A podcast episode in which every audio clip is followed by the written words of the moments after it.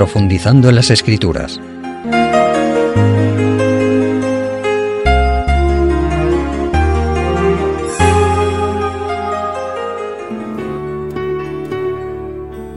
Amigos oyentes, para introducir nuestra meditación, vamos a leer en el Salmo 103, en los versículos del 1 al 6. Es un mensaje de alabanza a Dios por sus bendiciones. Dice así, bendice alma mía a Dios y bendiga todo mi ser su santo nombre. Bendice alma mía al Señor y no olvides ninguno de sus beneficios. Él es quien perdona todas tus iniquidades el que sana todas tus dolencias, el que rescata del hoyo tu vida, el que te corona de favores y misericordias, el que sacia de bien tu boca, de modo que te rejuvenezcas como el águila. El Señor es el que hace justicia y derecho a todos los que padecen violencia. Amigos oyentes, este conocido salmo de David tan expresivo manifiesta como acabáis de comprobar sin duda, el sentimiento de gratitud a Dios de su Hijo por las bendiciones recibidas en su vida, lo que le impulsa la alabanza al Creador por su amor y misericordia, y describe la bondad amorosa de Dios hacia el ser humano, cosa que muchos desgraciadamente no reconocen. Bendice alma mía al Señor, dice el salmista David, y bendiga todo mi ser su santo nombre.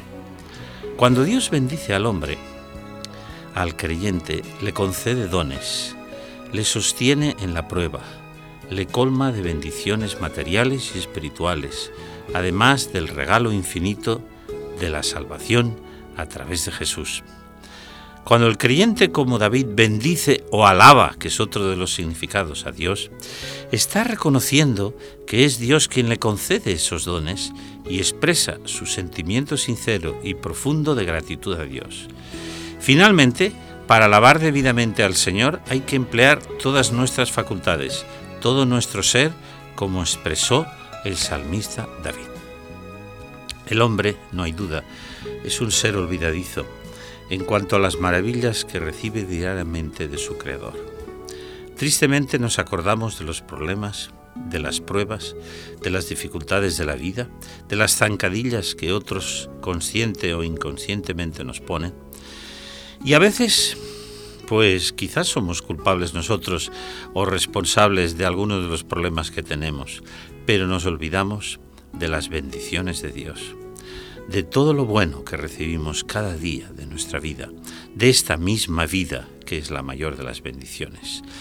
En el Salmo David nos recomienda que no olvidemos ninguno de los beneficios que recibimos constantemente de nuestro Creador. Y los enumera. El primero es el perdón divino. Dios perdona todos tus pecados, dijo David. Él lo experimentó en su propia vida. El perdón divino es el más importante, amigos oyentes, de los dones de Dios al pecador arrepentido, por supuesto. Sin el perdón de Dios no habría esperanza de salvación eterna, por cuanto todos hemos pecados y estamos destituidos de la gloria de Dios, como nos dicen las Sagradas Escrituras. Leamos en el libro del profeta Isaías, en el capítulo 1 y en el versículo 18. Ahí encontramos un mensaje maravilloso de perdón de Dios hacia su pueblo Israel. Venid luego, dice el Señor, y estemos a cuenta. Si vuestros pecados fueren como la grana, como la nieve, serán emblanquecidos. Si fueren rojos como el carmesí, vendrán a ser como blanca lana. En este pasaje, Dios nos invita a un encuentro fraternal con Él, con espíritu de arrepentimiento, para expresarle libre y francamente nuestros problemas. Dios no es desconsiderado ni arbitrario, es misericordioso y clemente, tardo para la ira, para aplicar las consecuencias de nuestros errores o permitir que esto suceda. Dios se interesa por todo lo que nos afecta y se preocupa por nuestro bienestar. Y Él está, amigos oyentes, deseando que nuestra relación con Él sea constante, sincera y benefactora para nosotros y nos invita a ella.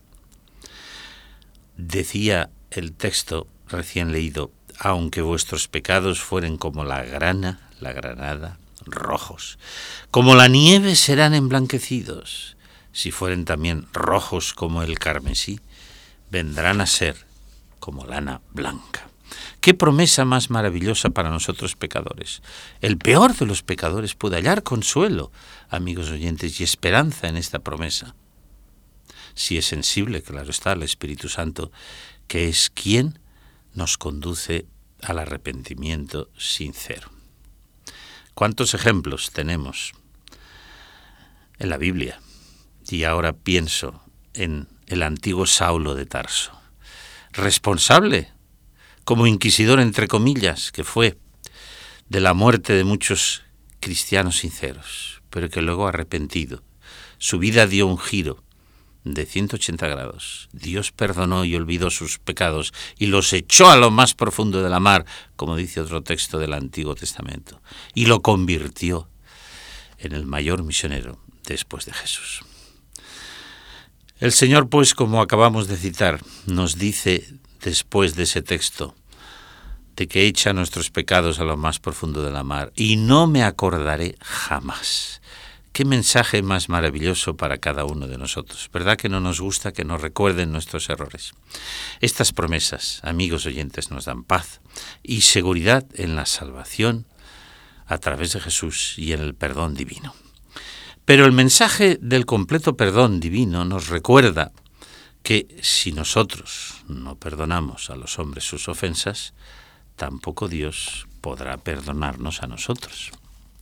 Es precisamente en el Padre Nuestro, a continuación del mismo, donde encontramos este consejo de Jesús en Mateo 6, versículos 14 y 5, donde leemos, Porque si perdonáis a los hombres sus ofensas, os perdonará también a vosotros vuestro Padre Celestial. Mas si no perdonáis a los hombres sus ofensas, tampoco vuestro Padre os perdonará vuestras ofensas. Es un texto para reflexionar, ¿verdad, queridos amigos? ¿Queremos que Dios nos perdone? Perdonemos. Seamos amplios en perdonar, pero perdonar como Dios perdona. Por eso cuando el apóstol Pedro se dirigió a Jesús, deseoso de hacer las cosas correctamente y de perdonar a sus semejantes, y preguntó, Señor, ¿cuántas veces perdonaré a mi hermano que pecare contra mí? ¿Hasta siete? Para los judíos, tres veces eran suficientes. Y Pedro dijo, yo iré más lejos, yo hasta siete.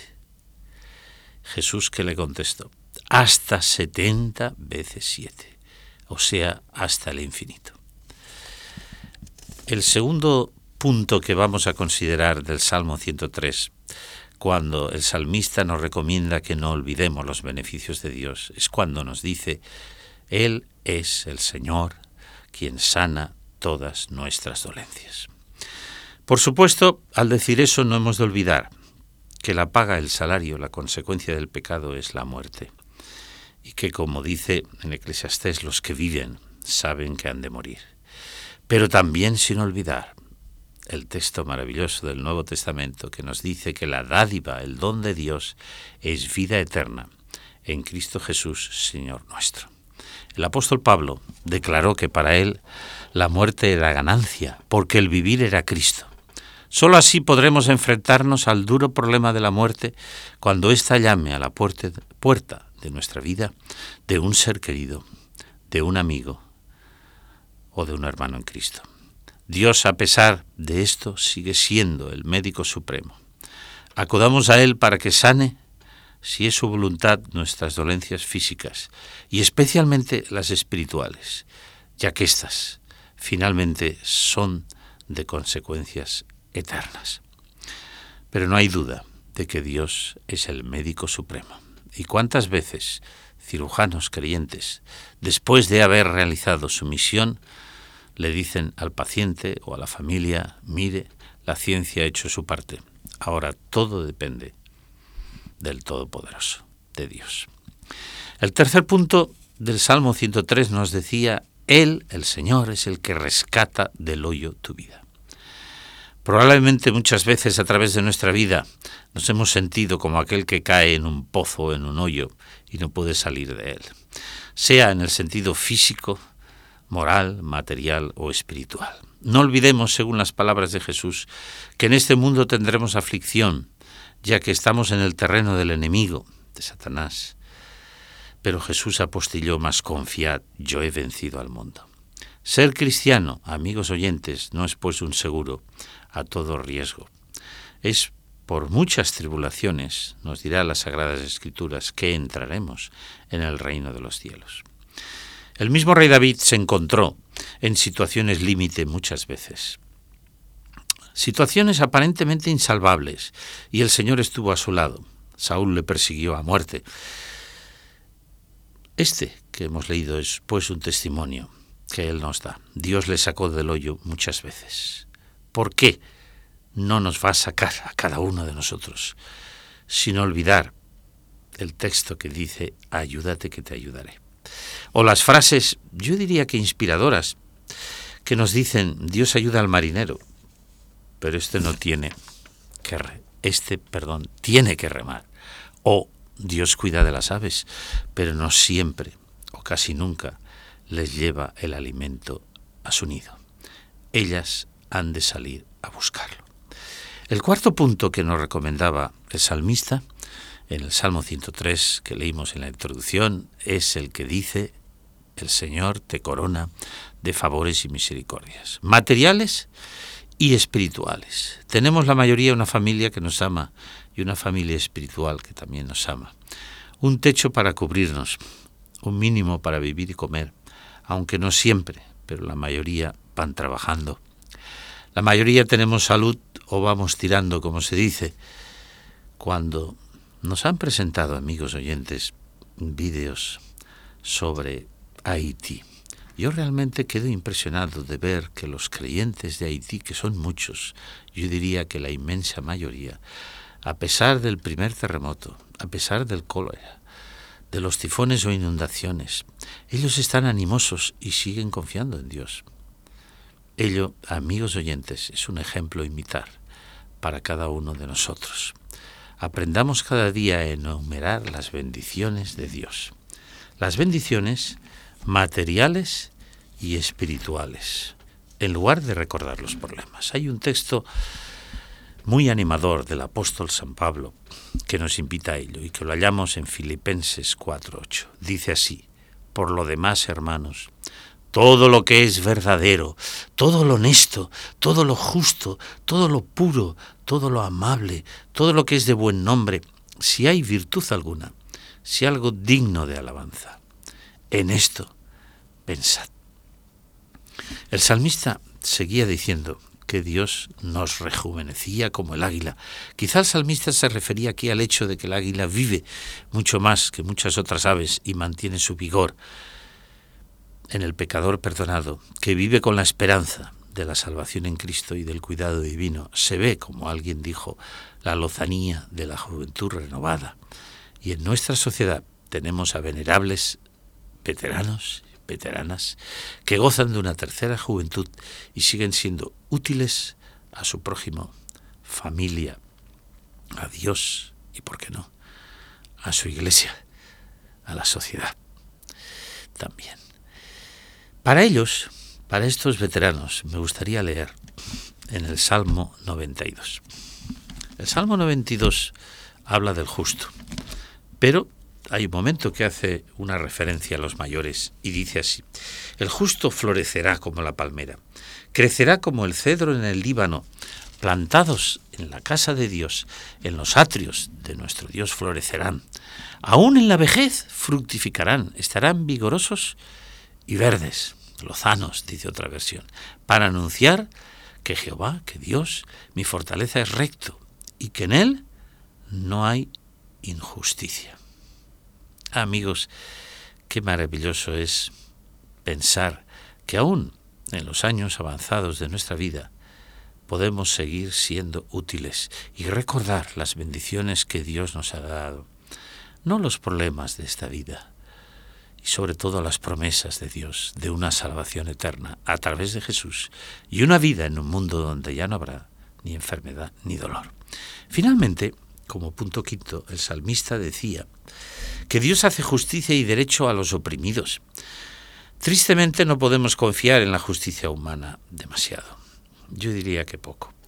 Pero sí en la divina, como nos dice el Salmo 73, que cuando Asaf, salmista, en aquel caso, estuvo a punto de desviarse del camino recto, porque le pareció que a los impíos, a los malvados, les iba mejor en esta vida que a los creyentes, Dios le mostró el fin de aquellos, de los impíos, de los que habían rechazado a Dios, y le llevó a Asaf a su santuario, y entonces el punto de vista de Asaf cambió diametralmente.